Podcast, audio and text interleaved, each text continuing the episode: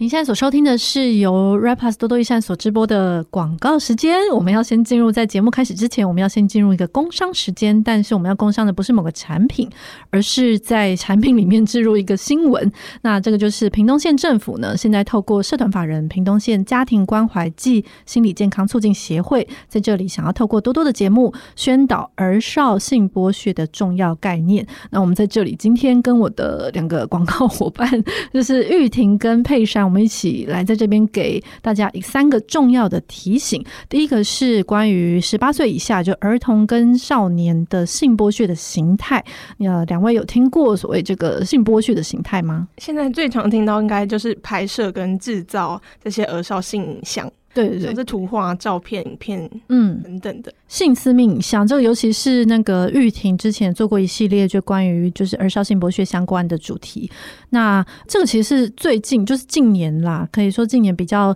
新兴的一个犯罪的形态，这样子就是拍摄制造这些十八岁以下的未成年人的性交或猥亵的相关的产品或影像，然后供人观看。那另外的还有一个形态，还有就是有跟儿少。到就是进行有对价的性交或猥亵行为，这样子，就是你可能要求他跟你发生性行为，然后付钱给他，就算他是愿意的，这也是触法的。那其实早期以前的形态比较是像是台湾早期比较有出现像儿少坐台陪酒或这种像是传播妹这种词，就新闻上有时候会出现。那现在真的就是很大的新兴的形态，就是这网络上的性私密影像、性剥削。所以今天为什么会有这个宣导，主要是因为大家很多人不知道这种形态。它本身也是性剥削，而且也是触法的。那我们之前做的报道，其实呃，能够看到一个这种犯罪的形态，就是通常都是一开始会有陌生人来接触青少年，然后小孩，然后去就是诱骗他。所以诱骗是跟他交朋友，然后跟他聊心事。然后特别是有些小孩，他是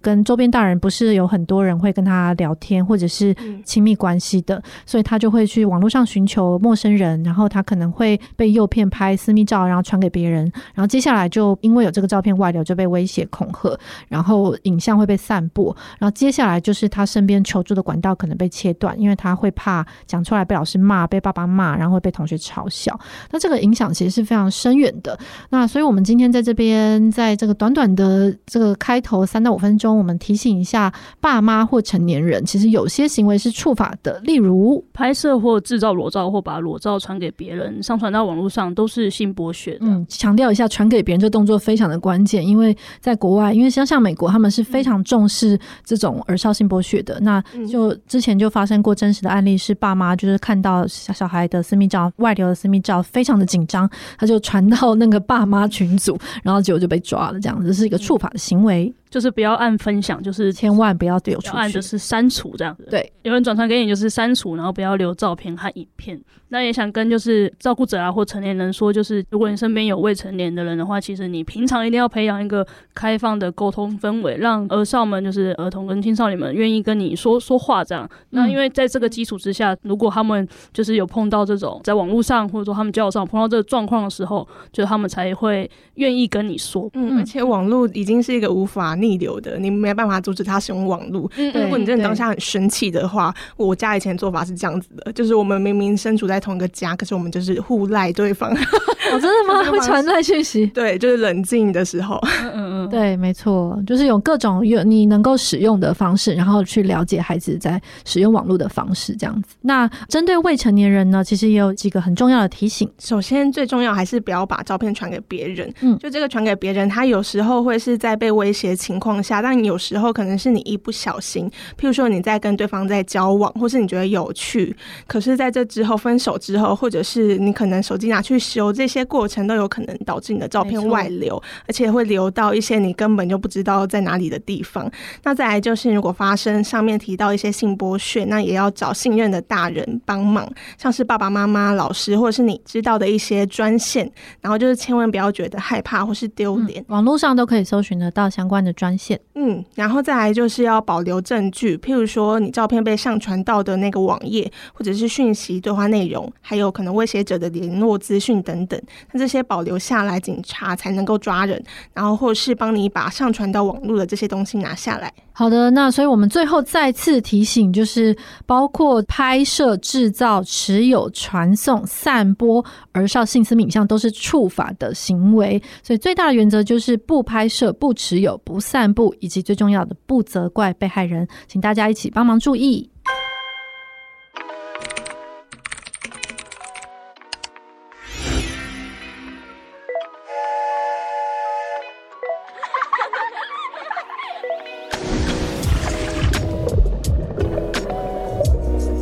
大家好，我是佩珊。你现在收听的是《善尽天良》，由 Rai Plus 多多益善直播的 Podcast 节目。多多益善是仰赖民众小额捐款的非营利独立媒体。那今天就是大家应该有看到，我们就是现在正在收集，就是二零二三 Podcast 的听众回馈问卷。这样，那这期节目啊，时光飞逝，就是呃，二零二三也剩下了最后一季。这样，那我们今天也邀请了两位，就是。辛苦的 Podcast 制作人，对对对，来先就是让我口头访问一下他们，然后了解一下他们就是已经走过了四分之三的 Podcast 录制心路历程，这样。那其实就是 Podcast 录到现在已经录了超过破一百六十集，然后今年其实夯不啷当也快录了四十集这样。嗯、那想先问莎拉跟小花，就是在今年啊，就是我自己啊，我自己就是如果不去深究的话，我自己印象是，我觉得今年就是访问了蛮多。外部单位的来宾，什么叫做如果不去深究，没有去统计？对对对，我自己的那种心理感受就，哦，其实今年我觉得有很多，就是不管是组织单位，或者说小花也访了蛮多书斋的那个作者啊，嗯嗯工作人员这样。嗯嗯嗯。嗯那想请两位大家分享一下，就是说今年就是录到现在，觉得自己印象深刻的节目。其实今年印象深刻还蛮多的耶。嗯，我今年有好像有印象跟喜欢的，呃，或者是印象深刻，大概回收场，因为今年四五月，从二月开始到五月，然后我们做了几次回收场的报道，然后有录了两集节目嘛，然后还有像是病主法，就是病人自主权益法那一集，在访问那个组织。然后还有像体罚，哎，我觉得体罚这集还我自己蛮喜欢。体罚其实我们我们自己聊，对对，可是是三个世代嘛，可以说是三个世代，或者是来自三种不同的家庭，就 是体罚程度轻重不一这样子，嗯，甚至是完全没有体罚。然后我觉得大家作为某种经验者。对，就是在那个那样家庭成长的人，然后以及就是多多就是有在关注这个议题的一个团体，嗯，然后那时候感觉跟后来，其实我有蛮多体会，都是在节目中听小花跟静莹在讲的时候才想到的，嗯、就那个是我们在节目前没有完全没有蕊过的，嗯，对，然后也意想不到的收获，这样子，嗯，像是什么啊？就是在体罚那集。像是体罚那集，像是就是我是听静莹，就是一个从来不体罚的家庭长大的孩子，他们其实。是怎么样做沟通？就是我那时候蛮深刻的体会是，就是哦，其实我们之间的区别并不只是你家会打人，我家不会打人，对而是你家除了不打人，还在这个多出来的时间跟精力，其实拿去做很大量的沟通。嗯，然后那个是就是亲子之间，我们过去从来没有体会过的一种沟通方式。嗯嗯嗯，对，就是他会在过程中不断的去，我觉得小孩会在这过程中不断去学习觉察自己的感受，嗯，然后还要说出来，就是。是不断练习说出来，嗯、而且我记得那集还有一个体会是哦，其实如果你从小习惯了某种肢体的推撞，或者，是暴力，嗯、那就还不用到暴力，我觉得就是某种肢体的界限的越线。那其实你长大之后，其实对于所谓比如说家暴啊，或者是别人的暴力，嗯、其实会。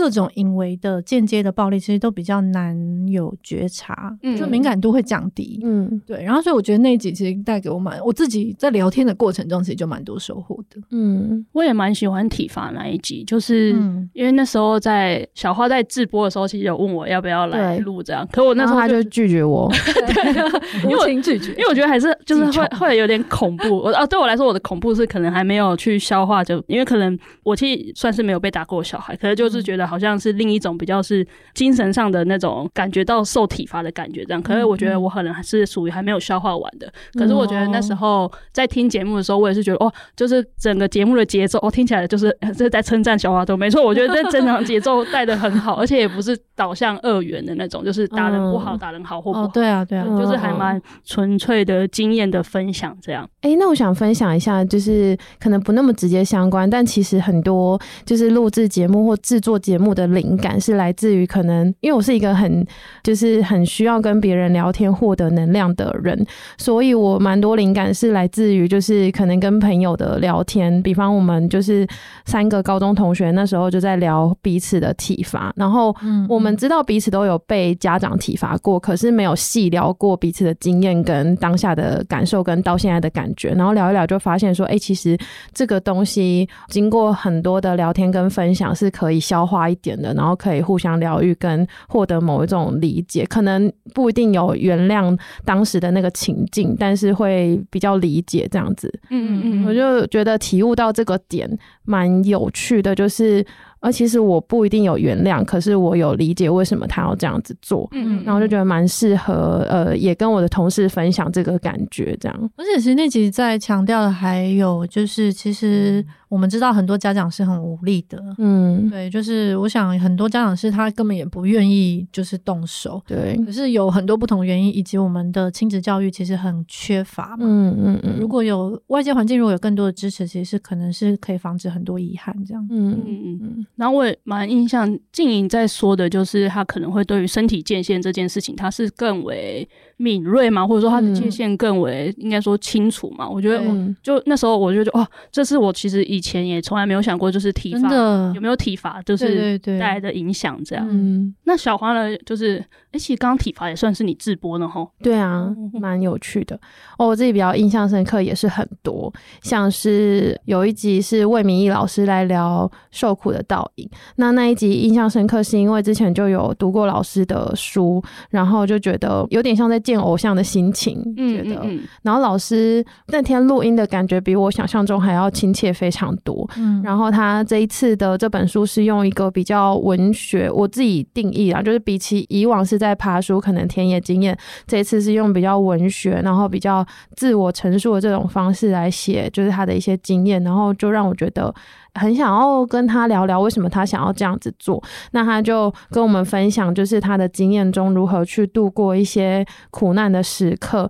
然后他也用苦难工作者来理解我们广泛称的这些社会工作者，那我就觉得看到了一个很不一样的视角。嗯嗯嗯嗯，我那时候算是代班嘛，代班参与就是这场节目，然后我那时候的印象就是觉得哇，蛮疗愈的这样，就是因为可能也是认识呃魏明义。作家，他也是可能从写论文的时候开始有看他的论文，然后到他陆续出书这样。然后他那时候就是，我觉得那个过程就是，就像他那时候在节目上讲到的那个温柔吧，嗯，他一直在节目上跟大家说，就是其实台湾是一个很体贴人的社会，这样。可是其实大家对自己并不温柔，这样。嗯，然后他也讲了，就是对自己温柔跟对自己好的差别，就是对 对啊，对那个部分我其实听了大概两三次才比较理解，嗯嗯，就觉得是一个很高深的境界。对对对，他就说，就是你们两位可以想象一下，就是当你们悲伤跟痛苦的时候，你有在模仿他的口吻 是？我没有啦，我对对对对，就是你们试试看，对自己说要对自己温柔，你们的身体会有什么感觉 之类的。对对对，我就觉得哦，那整场状况就是，虽然是我自己在要跟他录的时候也会有点紧张，因为我不太常跟外部的人做访谈嘛。然后，但是实际上录完之后，我也是觉得哦，就是小花有找我，真的是很棒的一件事情。这样，嗯。那另一集比较印象深刻的是最近才播出的，就是婉婷的那一集，然后在讲婉婷念完社工跟心理双主修之后，然后回大甲跟爸爸一起种花生，嗯，大甲青农。对，然后老实说呢，其实我本来那个时间是要做另外一集节目，但是就是有点石沉大海。然后婉婷又刚好从台中上来台北，然后跟他相处的过程就觉得。其实我的初衷真的是很变态，我就是觉得 婉婷太可爱，嗯，就是她的各种就是很真心、很真诚，然后很愿意跟你聊天，分享她的各种想法，然后也很喜欢问问题的这个过程，我觉得她真的是一个很可爱的人，然后就很想要。那时候刚从宜兰就是员工旅游，对对对对，住员工旅游回来，对对对，相处了三天这样子，对，然后就觉得好可爱，很想要。涌入怀中，涌入怀中，然后 这应该报纸，这是这是静莹的说法，然后想要留下一点婉婷的记录跟声音，因为她其实很少上来台北，然后我就前一天很晚的半夜问她愿不愿意，然后她也其实蛮犹豫的，但是就我就是拜托她跟鼓励她这样子，然后没想到效果就是也一样，就是跟我想象的一样是很可爱，嗯，就是她没有很多很华丽啊，或者是说什么很炫炮的知识，可是就是跟我们分享。他务农的心情，然后为什么要做这件事情，跟他当中的这些挣扎，然后我就觉得，哦，也有某种程度上觉得，呃，受到鼓励的感觉。而且我觉得他把回去，然后怎么在学习。务农跟知识这件事情讲得真的很清楚，嗯，对啊，而且其实你们那时候节目没有提到一件事情，是他 其实在毕业之后，他其实考上了社工师，没错，对，社工师其实录取率很，就是 很很不绝无仅有，非常不容易的事情。可是他考上之后，然后他回家，当然这这两件事没有必然的什么，就是好像好像一定要怎样关系，对，但是我还是觉得哦，就是他他其实还是。经历了考试，他有点某种程度验证了自己的能力。对，但是他做了一个选择，是他要回去做可能自己想做现阶段想做的事情。对，然后可是回去其实还是碰到很多困难，对，但是他还是一直在这位置，然后就觉得这整集故事都很激励人心诶。对，而且我觉得他的激励倒不是那种很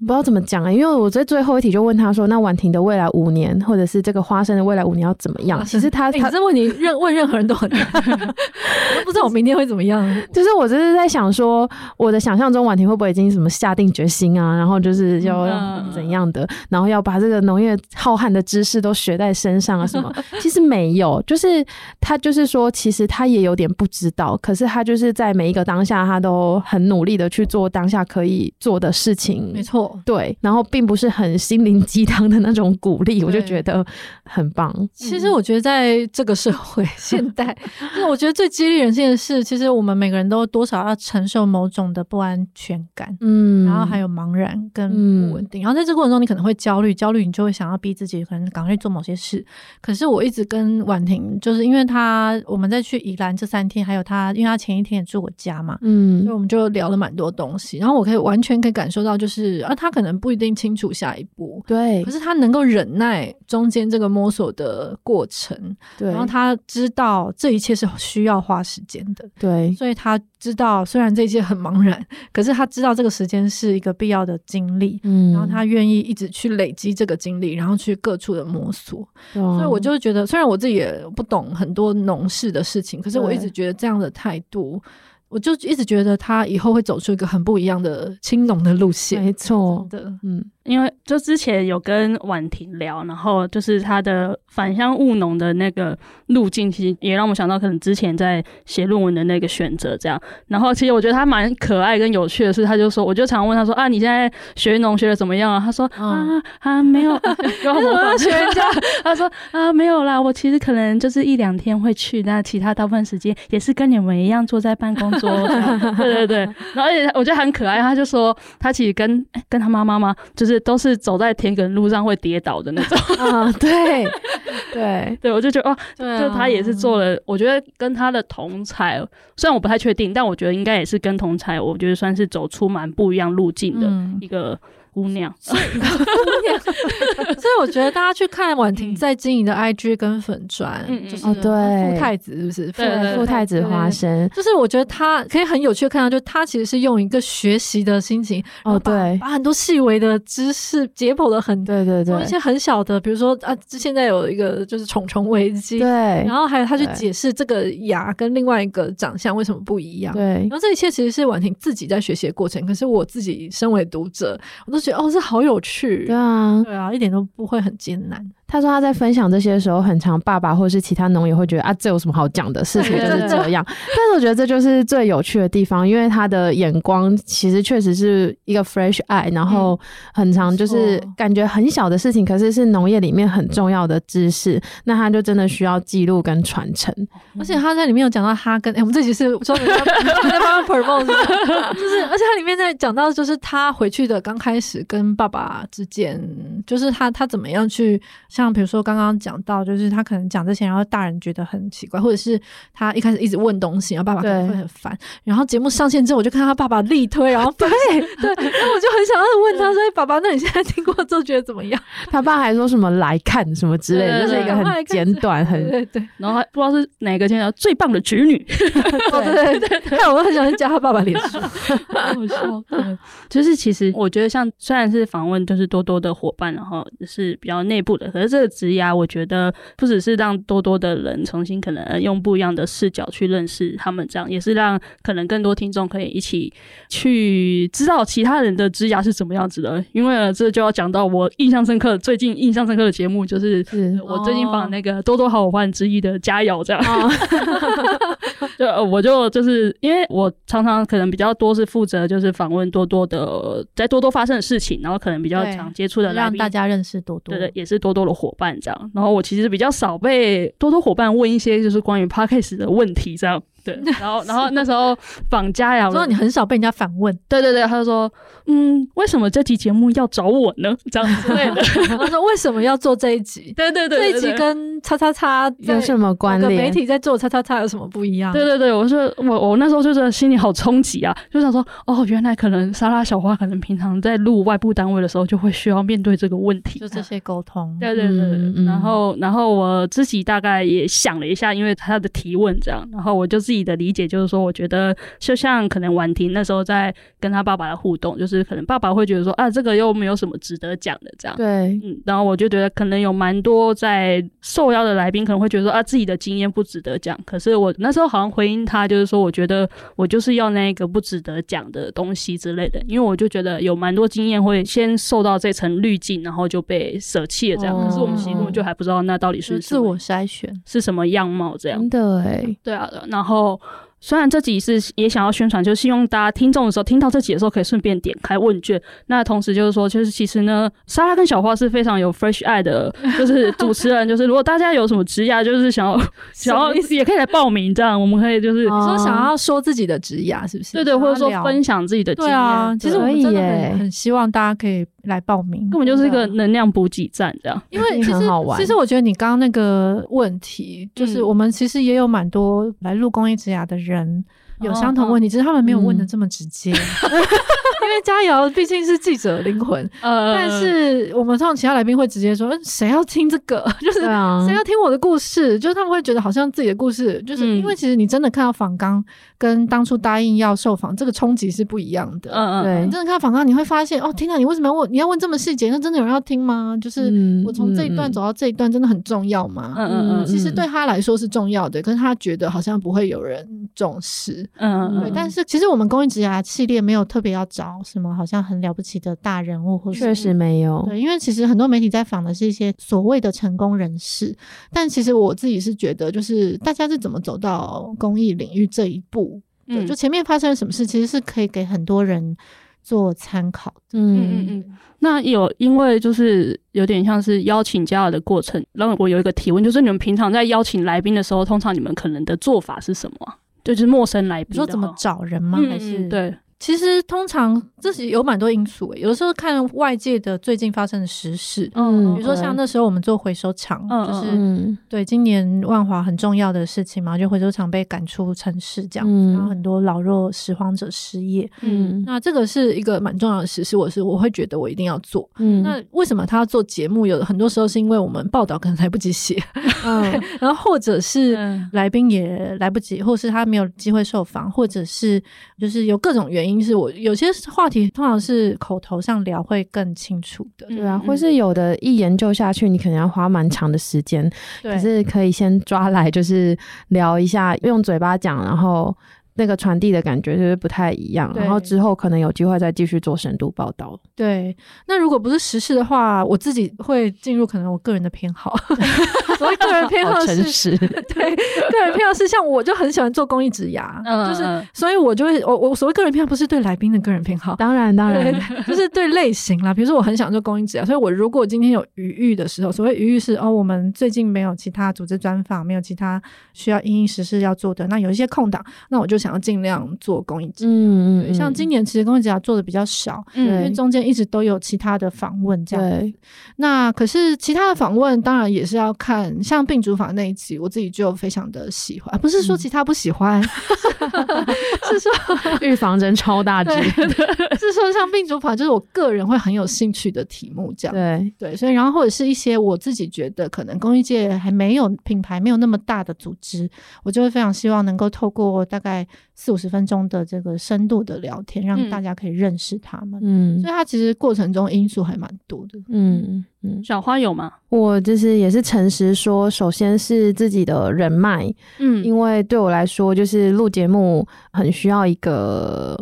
首先就是像魏明义老师那种，可能是当下接触出版社，他最近有出新书，那会想说魏明义这个作者，他最近一定也有很多访谈活动，应该比较会答应我。然后我自己也很有，呃，一切的前提都是自己有兴趣，因为我觉得如果没兴趣的话，那个访纲很容易卡关，或者是很容易弄得很没有灵魂。嗯，所以在这个阶段都还是会以有兴趣的为主，然后再来就是人脉，可能最近接触什么样，可是在那个人脉有时候是弱连带啦，就是。最近刚好采访弱弱连带是指啊比较弱的专业，没有那么强的连带感是吗？对，比方说，呃，持续有在联络的高中同学可能是强连带，那弱连带可能是哦，平常要隔可能要牵线七八九十个人才会真的认识上那个点头之交，对，点头之交，对，点点头之交，然后或是彼此知道彼此是那个友好组织，嗯，然后可以最近。刚好碰到什么议题或者是什么，就会约一下，然后看有没有机会。而且我自己蛮喜欢，就是嗯，有时候组织的采访啊，他们也会觉得说，呃，是不是要找最大的老板或者是最高职位的执行长什么的来受访？但是其实我自己蛮喜欢，就是访谈里面的基层工作者，嗯，就会觉得，哎，因为他们的看见跟眼光还有体悟是完全不一样的。然后再来就是可能比较多大人物们是比较常有受访机会。会的，那就会很希望是一些工作者来受访，这样子，嗯嗯嗯，也会在沟通的过程中去尽量沟通这件事情。我其实特别喜欢访问中阶主管哦，对，因为我觉得中阶主管是他可能已经经历了蛮多实务经验，然后他又有一些管理经验，然后他同时承受下面跟上面的一些创伤，对，就是一些沟通跟复杂性啦。嗯，那我觉得这个复杂性本身就会有蛮多可以聊的。的确，那像可能莎拉刚刚提到，就是病主法，或者说小花去在访问那个魏明义老师，这样，这就是面对可能算是一个相对陌生的领域吗？你们会不会有那种哦，在找切入点的时候要怎么样？因为 Podcast 节目可能就是录，可能最多可能六十分钟嘛，你们是怎么样收束你们想要访的内容啊？我觉得事前真的做访纲的那个阶段是最花时间的。嗯嗯嗯，对，因为像病主法，说真的，我真的是因为这次访问，然后才第一次开始从头去学习，算是这这一门知识。那其实，在那之前，我大概知道有这个东西，所以我有兴趣。可是我以前真的了解的太少，嗯。然后，所以其实我觉得，因为很多人、很多来宾他们是约好时间，然后说哦，那接下来下一秒就说，哎，那访刚呢？然后，然后 我自己就想说，呃，其实访刚可能我还需要一两天，嗯，对。然后我其实后来有发现，就是对于要求访纲这件事的期待，其实非常不一样，嗯，就是。一般来宾他可能想象中的访纲是哦，你给我三个问题或者五个问题，嗯，那是不是我们的访纲？我的访纲弄下去，常常大概是两千字都跑不掉。所谓两千字是里面有很多我自己主持的时候要讲的笔记，嗯嗯，然后我会我也会写在上面，因为我怕我会忘记嘛，嗯、所以那个很多部分是自己主持的开场的逐字稿或者是笔记，然后或者是我在跟来宾解释我为什么要问这一题，对，嗯嗯嗯，然后那也就是说这个东西是一个很全面性，它其实跟我们平常做深度报道也一样，就是对我们做报道的时候访问提出去的访纲也跟很多做即时新闻的媒体可能提出来是很不一样的。对，所以有很多来宾他平常可能被一般媒体访问，可是他看到我们访纲都会吓一跳，就说哦，就是怎么会这么大量的文字？对，然后有的来宾他们可能看看他受不了这么多文字，但是就是我的意思说，这个访纲是给我看的，其实更大的功能是给我看的。嗯嗯嗯，所以他们其实真的在上节目的时候，他不需要去一直看这个文件，对，而是我会确保整场我会把我该问的问题问完。嗯，那我觉得这个就真的会很需要在现场的时候控时。嗯，跟如果你事前准备好，假设我就是要问这四个问题，然后你看到我就会需要一直比对这个时间。嗯，所以我现在访纲已经精细到到哪一阶段的时候，它理论上应该累积到多少时间？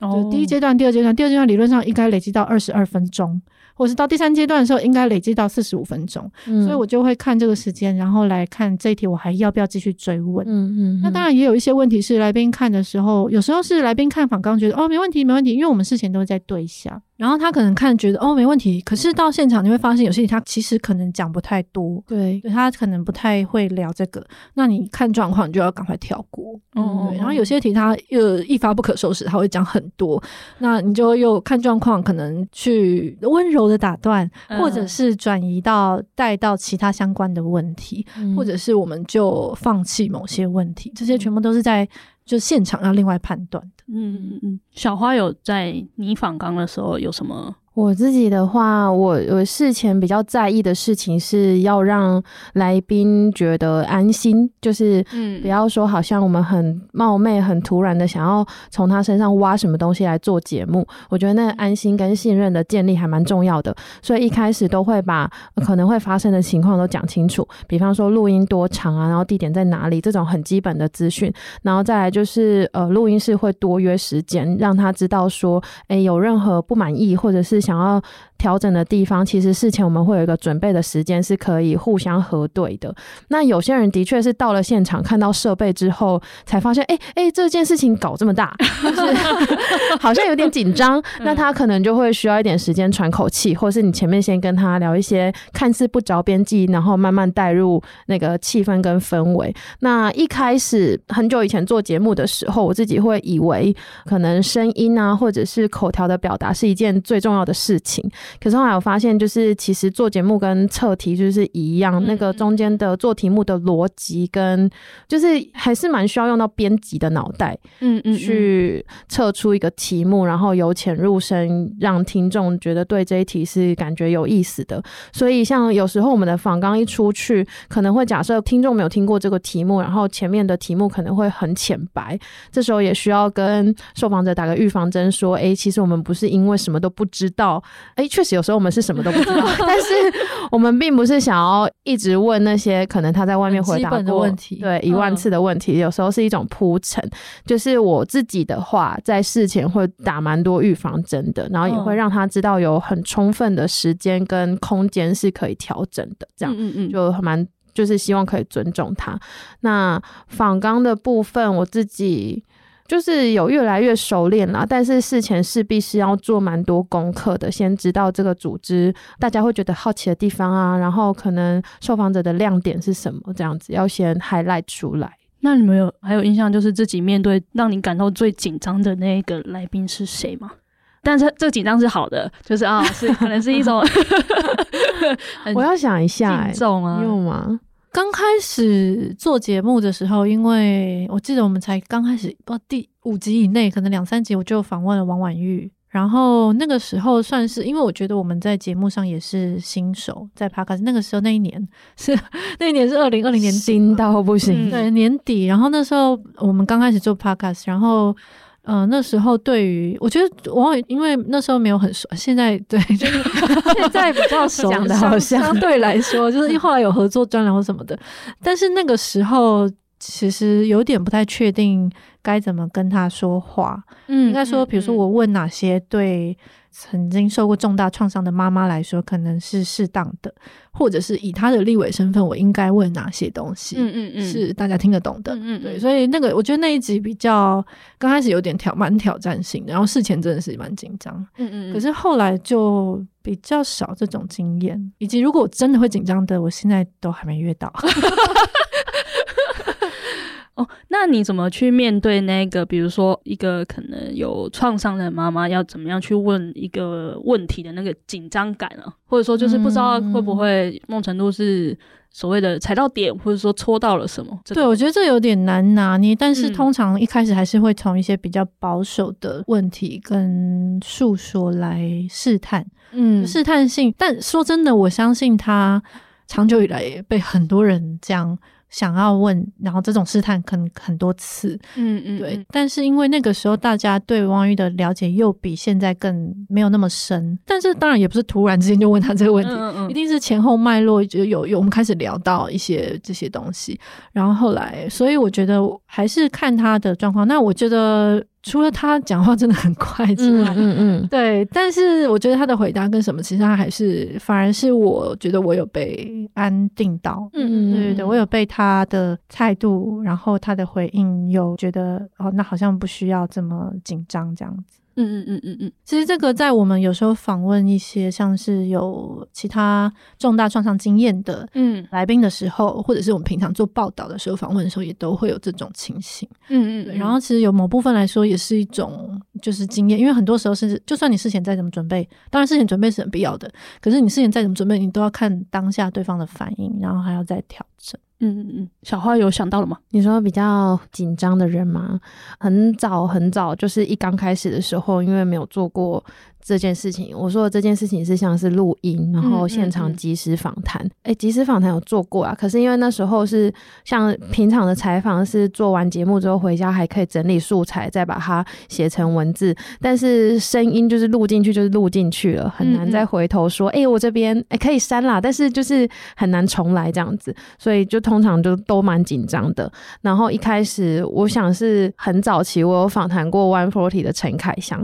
然后那时候是因为他们做了。一个义工音乐节，就是请义工们自己哦有在创作，然后有在表演，自己来办了一个音乐节这样子。然后我就要访谈这个活动。那其实嗯，事前的准备啊，或者是我刚刚讲的那些，其实都有做到。可是就就真的很紧张，可能是因为我独自上战场。现在独自上战场已经不是一个太大的问题，但是当时对我来说，就是是会很紧张到脑袋有点空白的那一种。然后那时候虽然有列访纲，可是会很容易。容易变成很匠气的，在一题一题的一问一答，嗯嗯，那这个是我很不希望它呈现的节奏，嗯，所以它越这样子，然后我就会越紧张。嗯，对，然后。大概就是这样，然后凯翔的个性是比较 peace 的人，嗯嗯嗯嗯，对，所以有时候我会担心他是不是觉得，哎、欸，这个气氛也是怪怪的，嗯、就是其实他也很不自在，但是不敢说，是需要帮你把这集连接寄给他，问问看他。对，但是凯翔他还是很乐意的，当他当然还是很乐意分享他那个。办活动啊，或者是什么各种心路历程，但是我就是会有自己的紧张。但是这个东西跟莎莎讲的一样，就是会随着经验的累积，每个人每个来宾他们都给了我一点经验跟一点回馈，然后慢慢累积起来之后，现在就是比较可以应对这种事情。嗯嗯嗯。所以凯翔，如果你有意愿的话，可以再来上节目。隔空喊话。呃，我之前跟朋友聊过，就是关于录 Podcast 这样。但因为其实到多多来这边录节目，也是我的。第一次这样，然后其实就我们就聊到说，啊，关于录 podcast 这件事情，其实没有录的时候，其实你根本就很难想象到底是怎么录的。对，像我们可能现在录，我们可能就知道啊，其实就是准备访纲，然后到现场打开 就是录音的机器这样，打开麦克风，然后就开始聊，然后可能有点就是像聊天这样。对。可是我觉得就是像我那时候还没有录之前，就会觉得说啊，可能现在大家可能会觉得录 podcast 可能是一件，就是我觉得他可能对陌生这件事情来说，他还是一件有点像是要上。广播节目的感觉，对对，对，但可能就是我觉得好像可能真的接触了才会知道说，哦，原来实际上的操作是这样子，它可能可以简单，可是可能也可以有很有对对对，很有门槛的那种，蛮有弹性的。嗯，嗯，但我还是最喜欢就是大家都很投入一个题目，然后聊得很开心。就我喜欢那个大家可能会争先抢后的抢话，嗯，然后那种我觉得胜过我其实最怕的是据点王，对啊，就是会一直据点我的提问，或是简答题，他一直简答这个问题，我就很害怕，我就不知道该怎么继续。嗯，那，那如果想要知道莎拉害怕的印象深刻的那集节目是什么的话，请填问卷回馈这样的。那你觉得就是你可可能那个让你觉得最真性情、争先恐后抢麦，然后很热络的那个印象，有那一集节目出现吗？还是很多？好，很多就有有蛮多，应该说，其实像我们体罚那集的气氛，我也觉得蛮棒。然后还有那个真心推。推推。对，还有那个什么无障碍旅游。啊，对对对对，然后还其实好像是我们自己，就是我们自己内部大家很熟，所以聊起来很嗨，然后就会忘记自己在录节目。然后但是有一些来宾的节目确实也，当然有时候是因为人比较多，就是一个两个，然后加起来四个人或什么，然后议题没有那么沉重，嗯，对，然后就会也是会蛮开心的这样。我印象中有一集是那个讲能源贫穷，然后是宜兰的哦汤宝，嗯对，汤宝汤艺霖，就是他来上节目，然后事前我们就是先约在附近的那个便利商店，先稍微核对一下访纲，然后因为他本身的个性就是偏活泼跟外向，跟就是感觉不太需要跟陌生人暖场的感觉，嗯、所以他一开始就是反而是反过来就是带动我说，哎、欸，那你觉得我们大家可以就是哪边多讲啊？然后他觉得哪边是很有趣的，他这方面。可以多讲，然后就觉得那个前面的氛围营造的蛮好的，所以那时候真正开了的时候就很顺利，然后也分享了很多故事。就觉得对，我觉得也有被打气到。觉得节目开始前十五分钟那个破冰破冰 清疏感，对那个熟视跟清疏感其实很重要。反过来说，就是那十五分钟差不多就抵定了 就是抵定了一切。对我，我觉得刚刚莎拉讲到那个，就是在聊的时候聊到不觉得自己在录节目，我觉得那可能是一个忘我的境界。对对对对对，就是录节目了可以可以录到这样，我就会觉得啊，那集节目真的很。其实现在很多很红的，包括像百灵果他们，就是那种已经很。习惯坐下来就马上开录，他们是真的常常会忘记的。我觉得那个好像就一种习惯性，进入到一种无我的境界。但我自己感觉是多多的无我。其实我觉得好像其实大部分都我们的心中还是有一座监察院，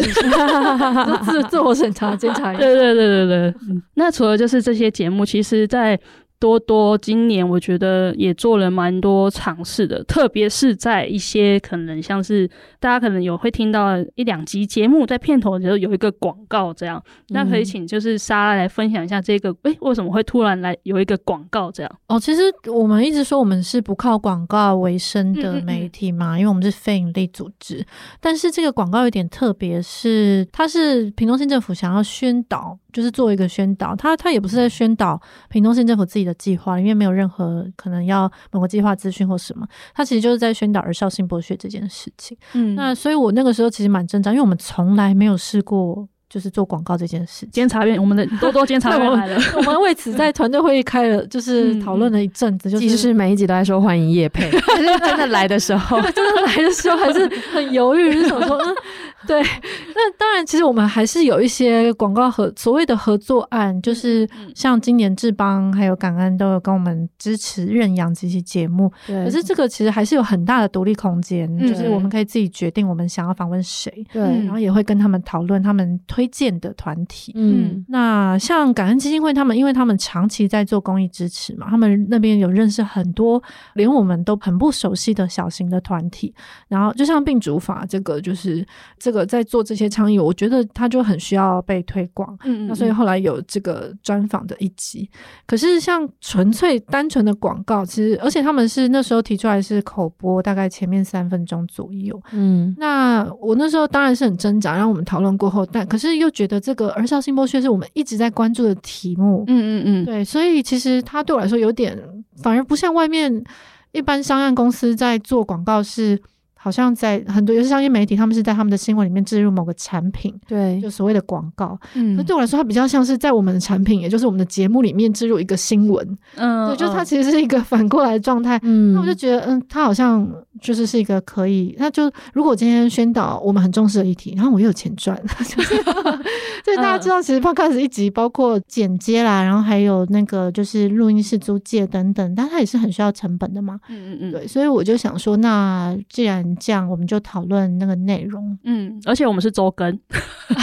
对，我们每周更新一集。那而且其实它的曝光也一个月其实才一次，就是我的考量是它可能没有影响到我们其他节目调性或什么太大。嗯嗯，对。那所以后来我就觉得好像可以试试看这样。嗯嗯，那重点其实也是因为我们那个口播。后来不是口播，后来是我们聊天形式把它讲完。但是我觉得那个内容其实本身几乎是我们自己定调的，对，嗯、就是应该说屏东县政府他委托就是屏东县的一个 NGO，NGO，然后他再请我们做这广告。可是他们其实就是提出儿少性剥削的概念。那基本上我们自己去把里面他们重视的很多，比如说像这样子性剥削的犯罪的一些元素，还有最重要的你可以适用的法规等等。重点有带到，那其他都是我们自己想要加的，嗯，对，那所以我就会觉得这个好像是可以发挥我们专业的东西，嗯嗯嗯，对，就是可能主要是内容以及可能合作单位能能不能给多多独立去操作，呃，可能内容的空间这样。对，就是其实如果大家听到可能广告有些什么想法的话，也可以在写写问卷这样。对，但要的。这集其实就是置入性行销，就置入问卷行销，因为好像没有公开的跟大家说明一下，就是这些算是新的尝试这样。嗯，对对对。呃，刚刚因为莎拉一直停到。病主法，我想要请就是莎拉跟大家解释一下这个东西好了，对对对。哇，这个，对对，我再回头听一下节目，简 简单简单的就好了，对对。因为我想要今天一直有讲到病主法哦，因为其实他就是在强调所谓台湾现在很多人，呃，应该没有很多人，就是大家可能已经注意到，就安宁缓和这件事情，就是我们要怎么样给自己一个好好的善终这件事。嗯嗯嗯。那可是安宁缓和条例，就是安宁缓和大概签的就是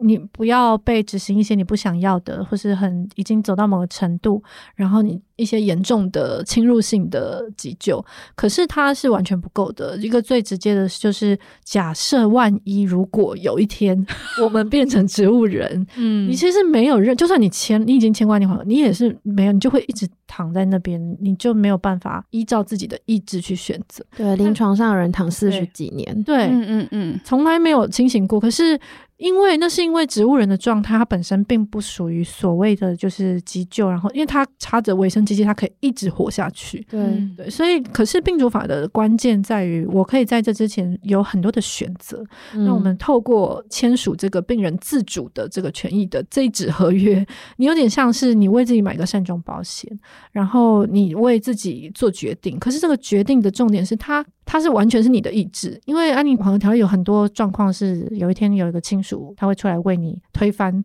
你的期待，嗯，然后对，可是他，然后医生不知道该怎么办，因为法律可能没有保障医生一定要遵从你的意志，可是，在病主法是你，他给医生一些保障，然后让医生可以真的为你坚持你的意志。嗯，对。那这其实里面还有很多很重要的东西。然后我也想强调，它是有选择的。你并不是在，比如说我今天决定我不要这些急救，那可是你并不只是有要跟不要这两个选择，你中间还是可以有些选择。比如说，你可以决定，呃，那我可能要急救一段时间再放弃，嗯，或者是我可以决定在这个时候，我可以指定某个人帮我决定。嗯，它其实有很多选择跟。内涵，这些是我觉得现在每个人都很需要的，嗯、可是这些又很难，所以我真的是非常推荐大家听那集，因为其实你就是花一个小时去了解这个议题，就是胜过我们就是事前准备，可能有好几天都在研究这些东西。嗯，对。就刚听下来，我刚刚才意识到，说我好像在出一题考题，这样 是不是啊？就是说这题很难，但是它真的很重要，真的希望大家可以收听，对，推荐大家收听。这样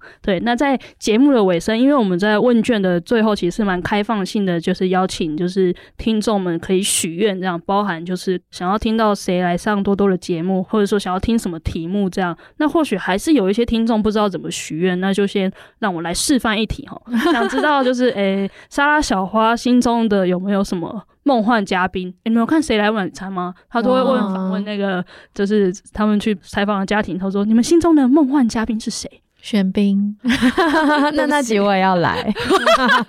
可能说韩韩语翻译，好好笑，好好好，那有没有比较一个？再靠近一下现实的 梦幻嘉宾，其实很多哎、欸，但是比如说像我们长期陪伴我们这个组织长大的的 捐款人，像 RC 基金会的王俊凯，俊凯大哥，然后还有像王以凡，就是一些我在采访过程中熟识，我知道他们讲话含金量非常高，可是我一直还没有想出一个切入点，为他们量身定造的主题，就是他们可以谈的东西太多了，可能要介绍一下那个王呃王以王以凡，王以凡是少年保护官，少年调查保护官，然后他其实是我在做儿少安置议题的时候认识的，然后他本身是、嗯、那时候我们在做贫穷议题，贫穷人台北市也访问过他，然后我觉得他自己是一个非常有坚持的少保官，嗯、所以他其实对儿少的议题有非常非常多很很有启发性的想法，嗯、对，然后这些人都是。你在采访之后，你开始发现有一些人是你觉得你很想要，就是你可以一直听他们说话，就是你可以一直跟他们聊天下去，只要有机会，因为他们可以给你带给你很多很多东西。然后这些人反而才是，就好像可能不一定是什么大明星或大家都知道的人，嗯、可是他们是我自己会觉得哦，就是我很想要跟他聊一些很有很很很有启发性的东西，然后让大家听到这些节目这样。嗯嗯嗯，我觉得这样的人，我反而节目做节目会比较紧张。哦、对。那小花呢？唉，为什么叹气？我最近是也不是只有最近，就是我想我想访吴英宁哦，他最近回去彰化参选嘛。英宁啊，对的，英宁，我是你的学妹。如果你有看到听到这集节目的话，我想看你们穿你们的校服，然后怎么样？是不是蛮像蛮变态的？因为呃，因为他之前在台北北农的经验嘛，然后又更早之前他又在做农田，就是农事的工作。会不会他爸先来？啊、呃，他们联袂出席 也可以，好惊人哦！这集我就算没有出声，我也要在旁边看。对啊，然后最近回去参选，就觉得。当然是蛮多人都已经认识他了，但是如果有这个机会的话，嗯、也会觉得很想是我的梦幻嘉宾啦。嗯，如果是这一类型的人的话，公众人物我会很想仿铺嘛啊，要讲中文。嗯，沈博洋哦，对，自己不是我哎、欸，但是他有蛮多故事都可以聊哎、欸。哦，对，超多哦，他还有他的小孩，可是应该大家都知道，因为他公开在讲，就是他小孩是领养的嘛。对啊。然后其实领养的过程中，好像有蛮多可以聊。对啊，对，蛮多。下集就会要真的，我养。那就是如果要受访。你们想要被谁采访？哎、欸，我们之前有去那个城市的光影给亚博访过，啊、对，然后还有茶余饭后，对啊，茶余饭后给他们访的经验都非常的好，嗯，非常有趣，对，然后认识了不同的朋友，所以我自己对这一题可能没有什么设限。哦、我有个很喜欢的 podcaster，就是那个时间的女儿哦，Hazel，但是我怎么都想不出来我们跟历史的交集，就不知道用可以用什么主题去要求他访，而且人家可能太他的历史是广义的历史嘛，各种。历史还是是、呃、对，还是是正史之类的那种历史、嗯、都有哎、欸，就是有点难形容，但是就是他去聊障碍史啊，哦，那没办法，就是不是他没，可是我也没办法。对，但我的意思是说，就是不一定喜欢就要靠近。但我但是我觉得反而是好像我们好像。比较会想要跟一些熟悉的 NGO 的有在做 Podcast 的 NGO，哎，对，这样可以先互相玩一下，这样哦，真的，对啊，请大家来找我们玩，哎，在这边不去找别人，然后在那边 命令别人，好像蛮失礼，自己许愿，嗯。好，那今天就是谢谢两位，就是 Podcast 制作人的来上节目，三位，三位你也是，哦，对对，三位就是三位兼多职。的来受访，这样，那也欢迎大家，就是填问卷的时候也可以提供许多天马行空的想法，我们都，我们很需要跳出可能我们平常制播节目的想象，这样。对，但我也想要解释一下，我们这次要发起填问卷啦，其实是因为我们今年除了有几个比较不一样的尝试，像广告跟以及有基金会认养，那另外。外，确实也是我们。就是单就节目这件事情，嗯，以前是节目调查是跟年底的年度的问卷一起放在一起嘛，嗯嗯，嗯，然后那个时候其实能问的就没有那么多，嗯，对，然后因为问卷才会会变得很长，嗯，那所以这次会想要单独拉开，想要把就是节目另外询问是主要想针对内容，嗯，就想知道大家的想法，所以很欢迎大家可以帮我们填一下，嗯嗯，应该有已经填问卷的读者，就是我们有收到你的问题了，我们也会再录制一集节目来回答大家，对啊，其实。其实有些蛮感人的回馈，之后可以跟大家分享。对，那就我们下周二再见喽，拜拜拜拜。